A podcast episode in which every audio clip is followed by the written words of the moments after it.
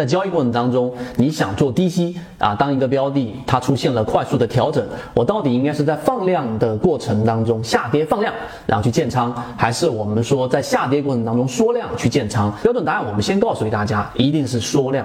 为什么是缩量？首先，缠论的结合，你要了解缠论的核心是什么？缠论的核心是我们首先得找到一个中枢，通过画笔三笔以上形成重叠的部分，这个部分呢，就是我们所说的中枢部分，也就是筹码最密集的区域。那么这个区域过程当中的一买是什么？就当一个标的出现了跌破中枢，快速的调整之后，出现次级别的背驰，这个就是缠论当中的我们说的一买。好，这里面还没涉及任何的成交量。那这个过程当中呢，它首先要出现中枢啊，第二个要出现中枢的快速调整，第三个要出现次级别的背驰，这个才是我们所说的一买。好，这是第一个层级，你了解缠论了。第二个就是我们所说的成交量。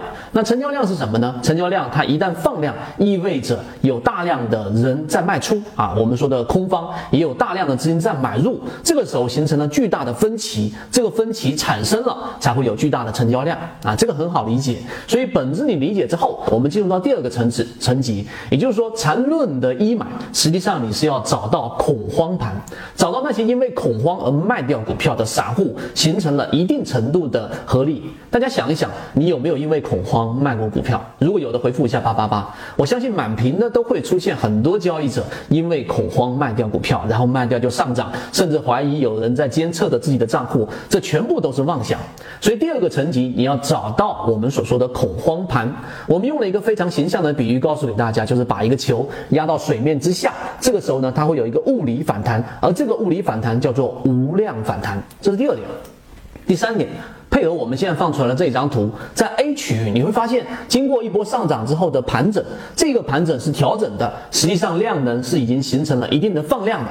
那你要明白，这个过程当中并不属于我们所说的恐慌盘，也并不属于我们所说的这个把皮球压到水面之下，所以这个区域的放量，其实你去做建仓的风险性非常高。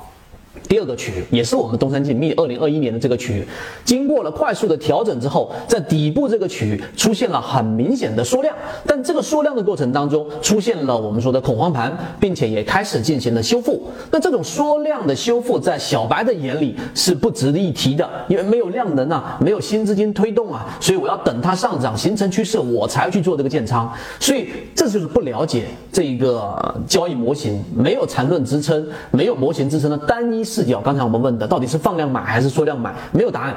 但是到这一个点上，我们说第三个层级，你发现出现了快速的调整，前面也有一个中枢，这个中枢的过程当中是筹码密集的区域，可能跌百分之十它不割肉，但跌到百分之十五、百分之二十，就逐步逐步的出现了一些量能，但不会是放量。刚才我们所说的，为什么不是放量呢？因为大资金并没有这一个腾挪出来，因为这过程并没有形成大量的买入盘，所以卖掉的只是一部分散户接回去了。大家能理解这一点？所以这个。我我们说的 B 区域，就这个区域，东山精密在这个位置上就形成了我们所说的缠论的一买。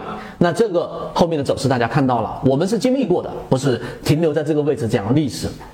包括到当下也是如此，所以它就形成了这个快速的合力，然后快速的形成了翻倍。我们圈子所提及的能力范围当中的鱼池标的都在走这样的一个形式。所以今天我们给大家聊的缠论跟成交量的结合，是不是对你的交易会有一定的启发？所以单一模块我们不值得推崇，但是你一旦结合下来，它的实战性就。如果你想知道这些内容，并且进一步去了解。由于平台原因，这个地方不方便公布公众号的位置。知道位置的泽西船长的股友可以互相转告一下就可以了。